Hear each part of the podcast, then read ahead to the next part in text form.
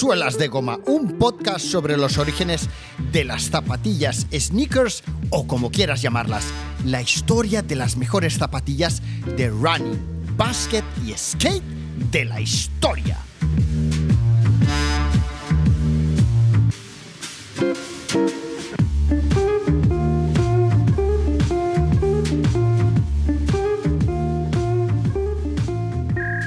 Estimado Herman, nuestro máximo rival del otro lado del río, New Balance y la norteamericana Nike, están presentando nuevos modelos para el entrenamiento de corredores de media distancia.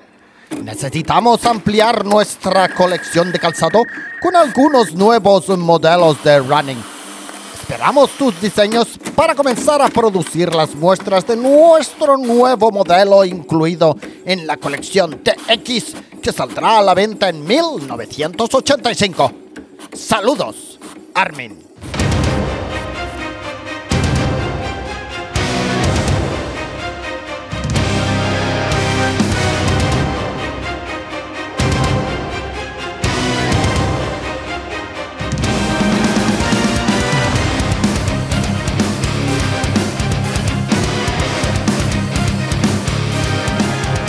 Los 80s estuvieron dominados por el boom del tenis. Raquetas de madera, pelotas con pelo de color amarillo, eh, shorts, polos y elegantes zapatillas de color blanco que inundaron los escaparates de las pocas pero llamativas nuevas tiendas de deporte abiertas en todo el mundo y, como no, en nuestro país. Uno de los culpables de que aquel deporte fuera fenómeno de masas fue Boris Becker, un joven tenista alemán con un saque formidable e impredecible que tan solo Andrea Gassi, tras, ojo, visionar repetidas veces en un vídeo beta la retransmisión grabada de sus partidos, descubrió que la dirección hacia donde sacaba la lengua Boris Becker antes de sacar era la dirección hacia la que dirigía su lanzamiento. O sea, si sacaba la punta de la lengua por la izquierda, por, el lado izquierdo de la boca, iba a lanzar hacia la izquierda su saque. Si lo hacía hacia la derecha, como no, hacia la derecha, exceptuando los saques en los que mantenía la boca cerrada, que solían dirigirse hacia el centro de la pista, ¿eh? Fijaros.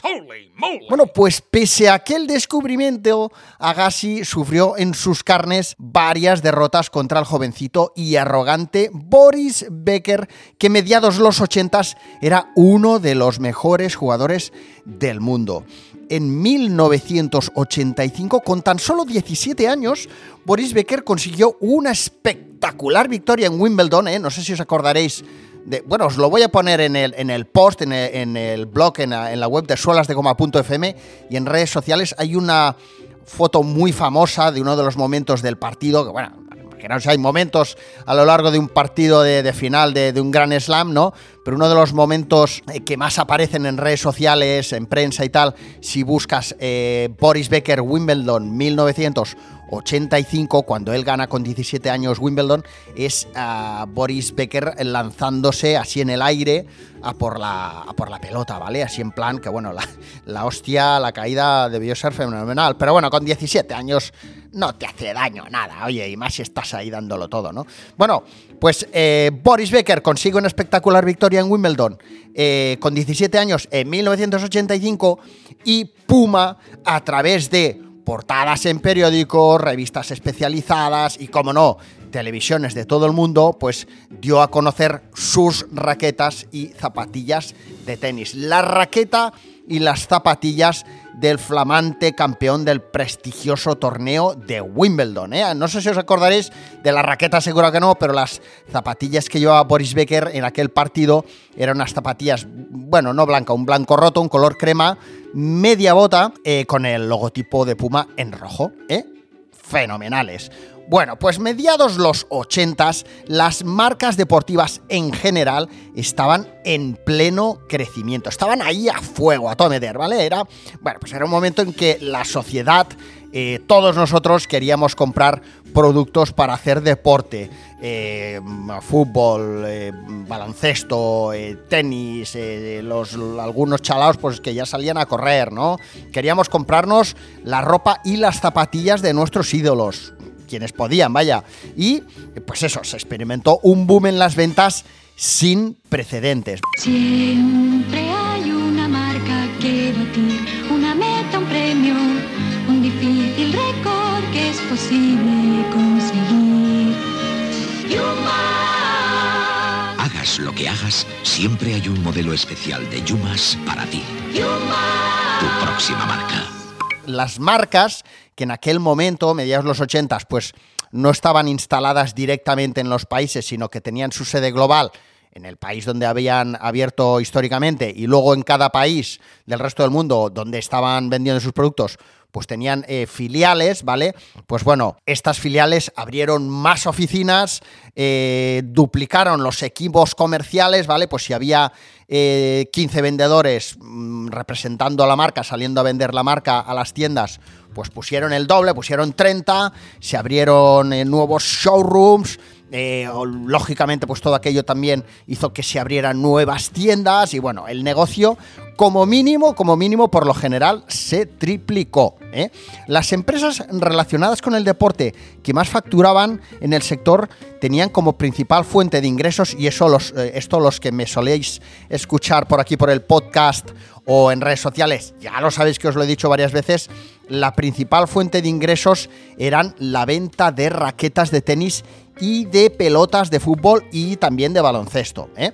Y dos de las marcas más importantes del momento, ahora aquí si estuviéramos en Instagram, pues eh, os, pondría un escoger eh, esta o la otra, os daría varias opciones, a ver si, si sois capaces de adivinar qué dos marcas eran de las más importantes o de las que más facturaban en el sector del deporte en aquel momento, no las adivinaríais seguro porque eran Slasinger no sé si lo pronuncio bien, y Dunlop, ¿vale? Ambas fabricantes, sobre todo de raquetas de tenis de madera, ¿vale?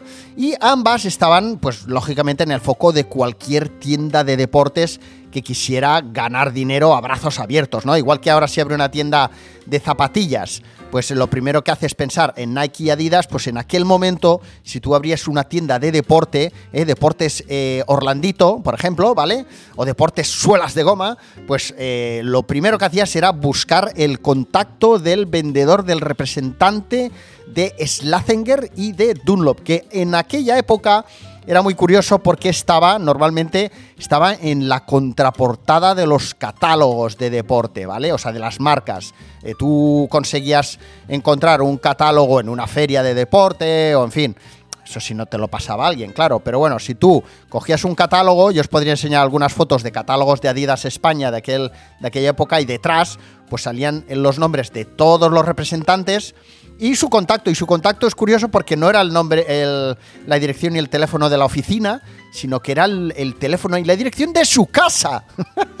o sea, buenísimo, buenísimo, buenísimo. Brutal, brutal. Bueno, en fin, imaginaros, esto ahora sería, vamos, totalmente ilegal y, bueno, un escándalo y tal. Bueno, pues en aquel momento era así, ¿no? Eh, tú podías estar en tu casa y te llamaba alguien, te decía, hola, ¿qué tal? Mire, que he abierto una tienda de deportes y quiero comprar bambas adidas y tal. Bueno, pues lo que es seguro es que los que recibían muchas llamadas eran los representantes de Slathinger y de Dunlop, ¿vale? Ya os digo, ambas fabricantes de raquetas de madera. ¿Qué pasó? Pues que estas dos marcas vieron como aparecieron de repente en el mercado unas raquetas metálicas de aluminio de una marca que se llama Wilson, que todos seguro que recordamos sobre todo por la pelota barra amigo de, Tom Hanks en la película Náufrago. ¡Wilson! ¡Wilson! Que ya sabéis que Wilson es una gran multinacional también. Eh, bueno, pues en aquel momento aparece Wilson con unas raquetas metálicas que además tienen la superficie no sé si lo diré bien, de juego, ¿vale? Lo que es la, la- la parrilla o no sé cómo se llama, ¿vale? Eh, donde le das con la pelota, vamos, más grande, ¿vale? Un tamaño mayor, o sea, eran más ligeras, eran metálicas y, tenían más superficie de, golpeo, ¿vale? Pues oye, que Slazenger y Dunlop dicen, no, no, no, no, no, no, nosotros fabricamos raquetas de madera, artesanales, esto, vamos, esto de aquí no nos baja ni Dios del burro. Eso sí, lo que vamos a hacer es una versión oversize para estar, bueno, pues si la gente ahora le apetece jugar con raquetas de, de un tamaño un poquito mayor para tener más superficie con la que darle a la pelota, que sois muy malos todos y necesitáis más superficie, pues venga, va. Eh, ¿Qué pasa? Pues que no se comieron un torrao porque eh, resulta que tuvieron la mala suerte que algunas de aquellas raquetas de madera tamaño oversize se rompían, supongo que no todas, pero, pero bueno, eh, a mí una persona del, del mundillo de aquella época me ha contado todo esto, ¿vale? No me lo estoy inventando, ni lo he leído en el mundo deportivo, ni lo he encontrado en Google. Y eh, ¿Qué pasa? Pues que empieza a correrse el rumor, lo típico, ¿no? Eh, igual de que, que- cuando salieron las Nike Air empezó a correr el rumor de que las suelas de aire de, Nike se pinchaban, bueno, pues empezó a correr el rumor de que las raquetas de madera de Slazenger y Dunlop, eh, oversize, pues claro, eran más pesadas que las de metal, eh, eran un poco ya viejunas y se rompían, ¿vale? Con lo cual, Slazenger y Dunlop ven como todo aquel gran negocio que tenían se lo empieza a llevar eh, calentito otro, ¿vale? Bueno, pues el 85 fue un año de muchos cambios en general en el mundo de las marcas deportivas. Yo aquí os he dado una pequeña pincelada ¿vale? Eh, fijaros que hoy en día, pues el negocio de las raquetas y de las pelotas, pues hombre, para las grandes marcas es mm, eh, un granito de arena en el desierto, ¿vale? Vamos, nada comparado con lo que llegan a facturar vendiendo zapatillas o otro tipo de productos, ¿vale? Eh, y bueno, ya sabéis, el 85 es un año pues, en el que Nike ficha a Jordan, eh, se presentan las Dunk con una potente campaña dirigida a las universidades norteamericanas, que de hecho os lo expliqué en el podcast anterior, dedicado a la historia de las Dunk, que de hecho las Dunk, ya os expliqué que son las, podríamos decir que son las zapatillas eh, icono de la cultura sneakerhead, de los flipados por las zapatillas, ediciones limitadas, etcétera. En el 85-86 pues se lanzan las Air Trainer que enloquecen al público a los pies de superestrellas del tenis como McEnroe y Agassi.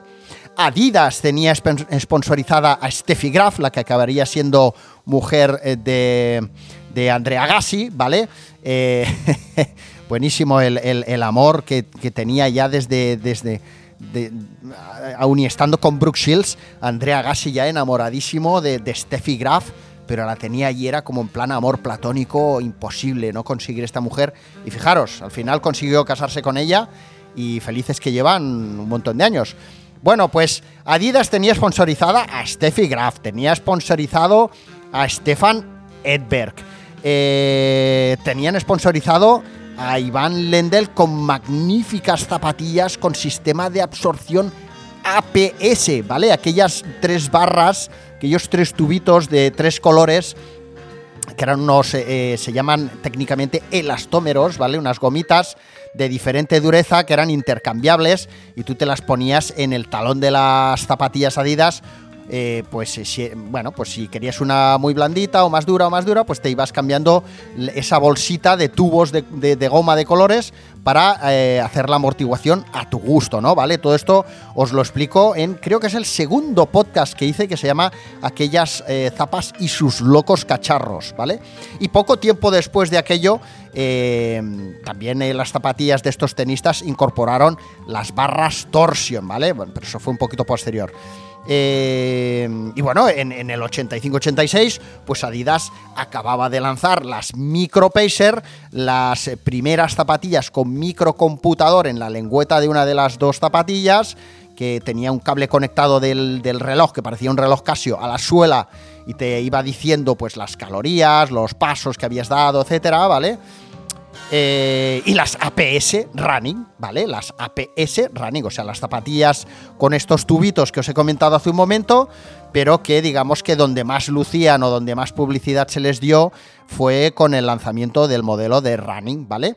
New Balance, fijaros, eh, era un momento en el que solo en el nada, haciendo un pequeño repaso en el mundo de las zapatillas, pues mm, lo, que salió, ¿no? En aquel año, eh, New Balance, eh, pues con su modelo 1300 en el en 1985, lanza el modelo 1300 y bueno, pues presumen de, oye, una nueva suela que acaban de inventarse que se llama Incap, que sigue aún actualmente hoy día en el mercado siendo una muy buena suela, una suela capaz de permanecer inalterable tras correr, según decían ellos, seguro que es verdad, porque los de New Balance son muy serios, eh, tras correr mil, más de 1500 kilómetros. Eh. O sea, tú, corres 1500 kilómetros con las, eh, unas New Balance con suela INCAP, en aquel momento eran las 1300, y la suela está perfecta, vamos, como si se acabara de levantar aquello. ¿Qué ha pasado aquí? ¿Qué, ha corrido? 1300 kilómetros, pero si, eso lo hago yo cada mañana, ¿vale? Y, bueno, pues se, posicionaron eh, como la marca eh, deportiva con el modelo de running premium más, más top, ¿no? Más deseado. Creo que eran, bueno, era un dineral, era un dineral, era un dineral. Era como comprarte, vamos, jamón tres jotas eh, o yo qué sé, ¿vale? Bueno, pues ¿qué pasa? Pues con todo aquel panorama, Puma eh, tenía en 1965 en cartera a la tenista número uno, Martina Navratilova, ¿vale? Otra como Iván Lendl, que tenía, vamos, yo creo que mm, siempre serios, ahí con cara fría de, aquello que, vamos, que daba miedo mirarlos. Eh, tenían a Boris Becker eh, y a Guillermo Vilas, ¿vale? Eh, y, lógicamente no iban a quedarse de brazos cruzados, pues viendo como Nike, Adidas y New Balance, por mencionar tres, pues lanzaban tres marcas, pues lanzaban zapatillas con características de vanguardia mm, que les posicionaran como los más avanzados y atractivos del mercado. Entonces, Puma contraataca con sus Puma RS Computer, ¿vale? Eh, un pepinazo de zapatillas. Las zapatillas más raras del mundo mundial, ¿vale? Ya sabéis, también os he hablado de ellas.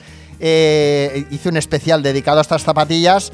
Eh, bueno, eran unas zapatillas eh, pues que salieron al mismo tiempo y además que, digamos que la tecnología, que los ordenadores y tal, pues empezaban a estar en auge también, ¿no?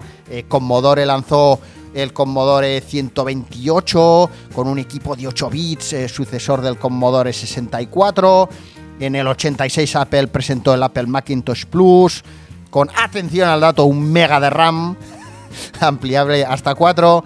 Y, y eso en ese, en ese año pues Puma lanza las RS Computer, unas zapatillas por un precio de unos 200 dólares, que en aquel momento era un pastizal, o sea, si ahora 200 euros ya es pasta, eh, por lo menos para mí, eh, en aquel momento, pues imaginaros, ¿vale? Era un precio superior el de las eh, Puma RS Computer al del Commodore de 128K, ¿vale? Con el que podías jugar al Green Beret. y bueno, era un boom tecnológico también, boom de tenis, boom tecnológico, ¿vale? En el que eh, pues ellos lanzan unas zapatillas, eh, las RS Computer, que significaba Racing, Racing System, con dos microcomputadores y un chip insertados que te permitían pues descargar eh, la información que habían recopilado esas zapatillas sobre tu ejercicio en, uno de aquellos ordenadores, en un Commodore, en un Apple II o en un IBM PC, que en aquel momento, pues aquello era, pues, pues claro, era una virguería y, y bueno, pues les posicionaba, digamos, también como una marca que estaban ahí eh, peleando, metiendo el codo eh, por, por, ser innovadores, por aportar nuevas ideas, nuevas tecnologías, etcétera, ¿vale? ¿Qué pasa? Que lógicamente aquellas zapatillas contaban una historia, eh, pero iban a ser unas zapatillas que podríamos decir que solo unos pocos chalaos del deporte, con afán por presumir de ser los más avanzados a su tiempo y, con una buena cuenta corriente en, eh, en la caixa, ¿vale? Pues iban a poder comprarse esas zapatillas, ¿no? Lo mismo que, ha ido pasando a lo largo de las décadas, ¿no? la gente, eh, seguro que muchos de vosotros o sois uno de estos o conocéis a alguien, pues lo típico, que sale el primer iPhone, ¡pam! Ellos que lo tenían. Que sale el, cuando salió el VHS, ¡pam! Ya tenían el VHS. Cuando salió la tele a color, hostia, me estoy yendo a la a, los inicios de los 80, ¿eh? ¿eh? La primera tele de color, ¡pam! ¿Sabes? Siempre los primeros en tenerlo todo, ¿no? Pues bueno, tal vez algunos de estos con, un buen bolsillo y, muy flipados por el running, pues se comprarían estas zapatillas. Pero claro, Puma también necesitaba, necesitaba, necesitaba unas eh, zapatillas tipo Adidas SL, tipo Nike Pegasus, tipo New Balance 576, eh, pues que, oye, que den calarons, que den calarons, eh, que, que, que, generen pasta, que sean dirigidas a un consumidor que tenga ganas de hacer deporte, que incluso tenga ganas de vestir por la calle con zapatillas de deporte porque son cómodas, y eso, y ganar pasta, ¿no? ¿Vale? Entonces, ¿qué hacen? Pues lanzan las Puma TX3, unas zapatillas sin historia. ¿O sí?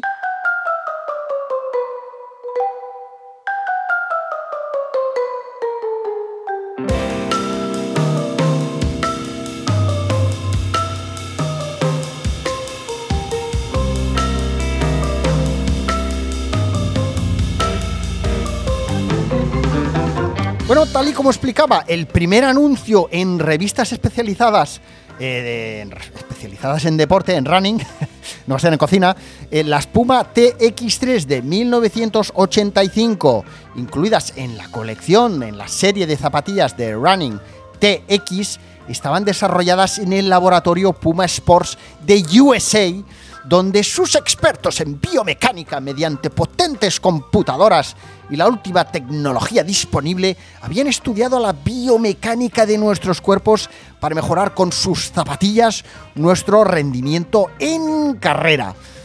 Los anuncios de las marcas de deporte mediados los 80 estaban normalmente compuestos eh, seguro que lo tenéis en mente, cualquier anuncio de Adidas, de, bueno, sobre todo de Nike y, tal, eh, lo tendréis en mente. Los anuncios de, las zapatillas de deporte y tal estaban compuestos por una foto muy chula, muy, muy, muy atractiva, muy potente, muy inspiradora, junto a un texto que ocupaba toda la página.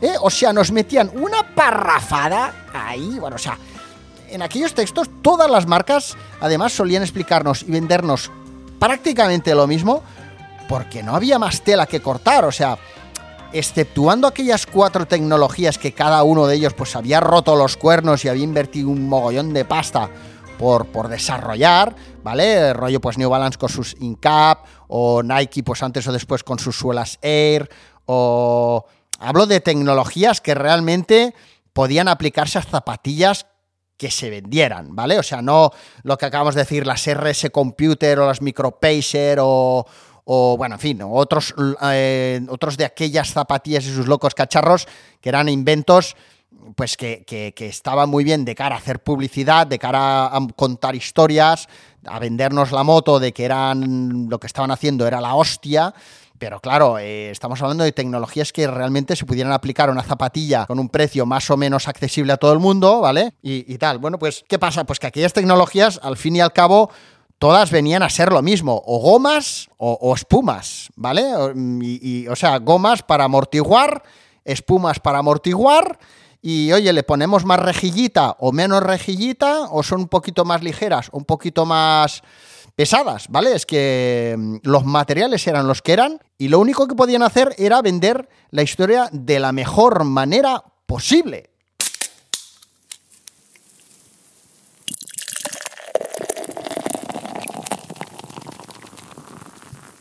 Las TX3, eh, de hecho, bueno, por cierto, TX no he tenido narices de averiguar qué significa. El 3 sí, el 3 sí, ahora os lo diré, pero TX eh, quiero pensar que es training mm, y X, no sé lo que es. Si alguien me lo sabe decir por message directo, WhatsApp o, una carta, iros a correos y un sobre y un sello y me lo, me lo enviáis, perfecto, ¿vale? Porque yo no he sido capaz de averiguarlo, ¿vale? Seguro que Kike de 69 lo sabe, maldito.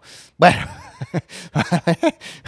bueno, pues, ¿qué os decía? Que de hecho las TX3 no dejaban de ser unas zapatillas pues eso, de peso medio, con tres densidades de espuma de EVA, de ahí viene lo del 3, ¿vale? Eh, que, la EVA es el material más sencillo del mundo mundial, pero en aquel momento pues era un material estupendo porque amortiguaba, ¿vale? Eh, fue fue el, avance eh, que, incorporaron las marcas en, a inicios de los 80s, como en plan, oye, hasta ahora os estábamos poniendo goma, que bueno, tenías una buena tracción, duran y tal, pero, ostras, no había amortiguación ninguna y la EVA, pues que no deja de ser una espumita, pues amortigua tu golpe contra el suelo, ¿no? ¿Qué pasa? Que la EVA, como todos vosotros sabéis, y se puede ver perfectamente por la calle hoy, eh, cuando queráis, eh, una persona que lleva un calzado de EVA con suela de EVA y no pisa bien, o sea, es pronador o supinador, o sea, cuando pisa apoya el pie hacia adentro o apoya el pie hacia afuera. Uy, madre mía, qué mal hablo, hijos. Hijos, esto me ha quedado de, muy de, de madre o de padre, ¿eh? Bueno, eh, pues eh, como que la EVA se deforma, pues acabas viendo que esa persona se suele ver normalmente más o mucho en las personas que apoyan el pie hacia adentro, que parecen patos mareados porque van con sus zapatillas. Pues oye, que les habrán costado cuatro durillos, pero que claro, al cabo de... eh, bueno, depende de lo que peses, pero que al, cabo de a lo mejor de un mes o dos, pues ya tienes toda la, la suela en su parte interior chafada y los pies hacia adentro. Y claro, tú no te ves andando, pero cuando la gente te ve por detrás, pues bueno, pareces un pato mareado. Y eso no es lo importante. Lo importante es que cuando pisamos mal y lo hacemos repetidamente, pues y, y, más a medida que nos hacemos mayores, eh, esto es un, un reportaje del, del, doctor Orlando Chico. Ojo, ojo, ojo. Eh, pues, ¿qué pasa? Que, que eso acaba afectando a, a, nuestra espalda, a nuestros, bueno, eh, además si tenemos una pierna un poquito más larga que la otra, pues nos puede acabar haciendo daño a la cadera, la espalda, eh, lumbalgias, en fin. ¿Pero qué estás diciendo tú? Todo tipo de cosas relacionadas con dolor de espalda mmm, debido a que llevamos unas zapatillas baratas con suelas de EVA, ¿vale? Pero fijaros que estas suelas de de patata, ¿vale? Por no decir una palabrota, pues eh, en aquel momento eran lo más de lo más, ¿vale? Entonces te estaban vendiendo que las TX3 son unas suelas con, eh, con de EVA con tres mm, densidades, más blandita, más dura y más dura, depende de la zona donde apoyas el peso de, de tu cuerpo. Y bueno, con esto vas a ir, vamos, como los tiros, ¿vale? Es más, le hemos añadido en la superficie de la zapatilla algunas partes con L3M, este material reflectante para que pueda ser visto por la noche. ¿eh? Bueno, pues algo tan sencillo como esto tenía un texto tan largo como el que os voy a decir. Just listen. Os voy a, os voy a narrar el texto del anuncio que explicaba los beneficios de las Puma TX3. Vamos allá.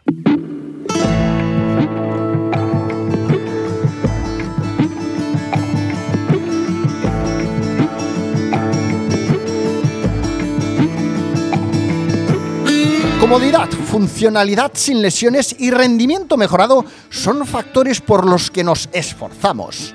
Y nuestro historial es insuperable. Si te tomas en serio el castigador deporte de correr en serio, sabes que es muy importante evitar lesiones graves para poder seguir progresando sin contratiempos.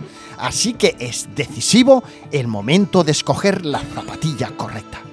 TX3 ha sido diseñada específicamente para corredores que tienen un programa de entrenamiento intenso.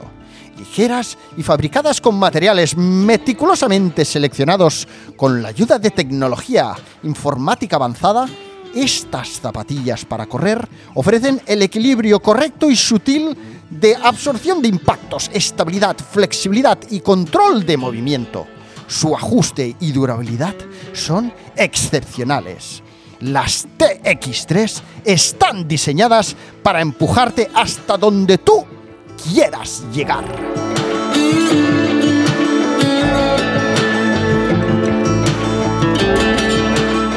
Hostia, qué cojonudo me ha quedado el anuncio de Puma, ¿no? Oye, se lo voy a, se lo voy a enviar a Puma a, ver si me lo compran. Yo qué sé, igual reeditan las Puma TX3 y, y lo hacen con esta cuña. Bueno, pues, oye, pues eso, fijaros, Puma y las TX3 fueron una de las primeras zapatillas que, pues al no contar con grandes características tecnológicas, comenzaron a, pues tal y como hizo por ejemplo Nike con sus anteriores Cortez, empezaron a darles color a algunas o aquellas partes de las zapatillas que aunque no fueran técnicamente importantes, al estar coloreadas, al tener una mm, parte de color, pues le daban a las zapatillas un aspecto técnico superior al de su categoría. Un aspecto que años más tarde utilizarían y siguen utilizando las marcas deportivas y las no deportivas para fabricar amplias categorías de color y zapatillas de muchos colores sin ninguna característica técnica. Ya sabéis, me estoy refiriendo a la típica suela que pues eh, a lo mejor tiene todo un eh, recorrido de suela EVA eh, y, una zona de la suela EVA pues tiene color azul, ¿vale? Y luego el refuerzo que hay en el talón, a pesar de no hacer nada, simplemente es un refuerzo decorativo, pues es de color rojo. Y el trocito del L3M es amarillo y el de tal, bueno, pues todos estos detalles en color, si toda la zapatilla fuera blanca o fuera gris o fuera del color que fuera, pues al no darle importancia a esas zonas que no son necesariamente a nivel técnico importantes, pues parecen unas zapatillas más baratas, más sencillas, más aburridas. Sin embargo, si les das toques de color, es como, ¡eh! ¡Ojo! Que esta zona del talón está reforzada. ¡Ojo! Que esta zona de la suela en Eva, en azul, eh, tiene más densidad y la que es de color amarillo de la punta tiene menos. ¿Vale? Entonces, fijaros en la importancia de los colores en el diseño de las zapatillas que en sus inicios, cuando todas las marcas deportivas lanzaban sus primeros modelos, no eran demasiado importantes. Eh, lo importante era pues un upper de un color y el logotipo de otro. Pocos, pocas variaciones de colores había, ¿vale? Sin embargo, a lo largo del, del timeline de la historia de las marcas deportivas y sobre todo pues a raíz de modelos como este Puma TX3, se le empiezan a dar importancia a esos pequeños detallitos para que esas zapatillas que eran, mm, digamos, sin querer menospreciar a la zapatilla, eran baratas o eran, aunque eran, podríamos decir, bastante correctas para lo que ofrecían y por el precio que tenían, pues buscan tener un aspecto de zapatilla de gama superior, dándole estos toques de color a suelas y acabados, ¿vale? Bueno, pues la, fijaros, las TX3 no tenían mucho que contar eh, así de entrada, pero convencieron y triunfaron, incluso varias décadas después, reeditadas recientemente como zapatillas de running vintage, pero ahora ya para uso casual como tantas y tantas y tantas zapatillas de running de los 80s y de los 90s. Bueno, sneaker lovers, suelas de goma Maniacs, una vez más, gracias por estar ahí. Espero que os haya gustado este nuevo podcast. Recordaros que si os gustan los podcasts de suelas de goma, podéis escucharlos también en Suelas de Goma FM. Están disponibles en cualquier plataforma de podcasting y en la web de suelasdegoma.fm en el artículo dedicado al podcast, a este episodio y a todos los anteriores, vais a poder encontrar más información, fotografías e incluso en algunos de ellos eh, os redirecciono a eh, lugares donde venden las zapatillas, ¿vale? Para ganar unos calarons y daros a vosotros la posibilidad de encontrar esas maravillosas zapatillas de la historia de las mejores zapatillas de basket, running y skate de la historia. ¡Un besito!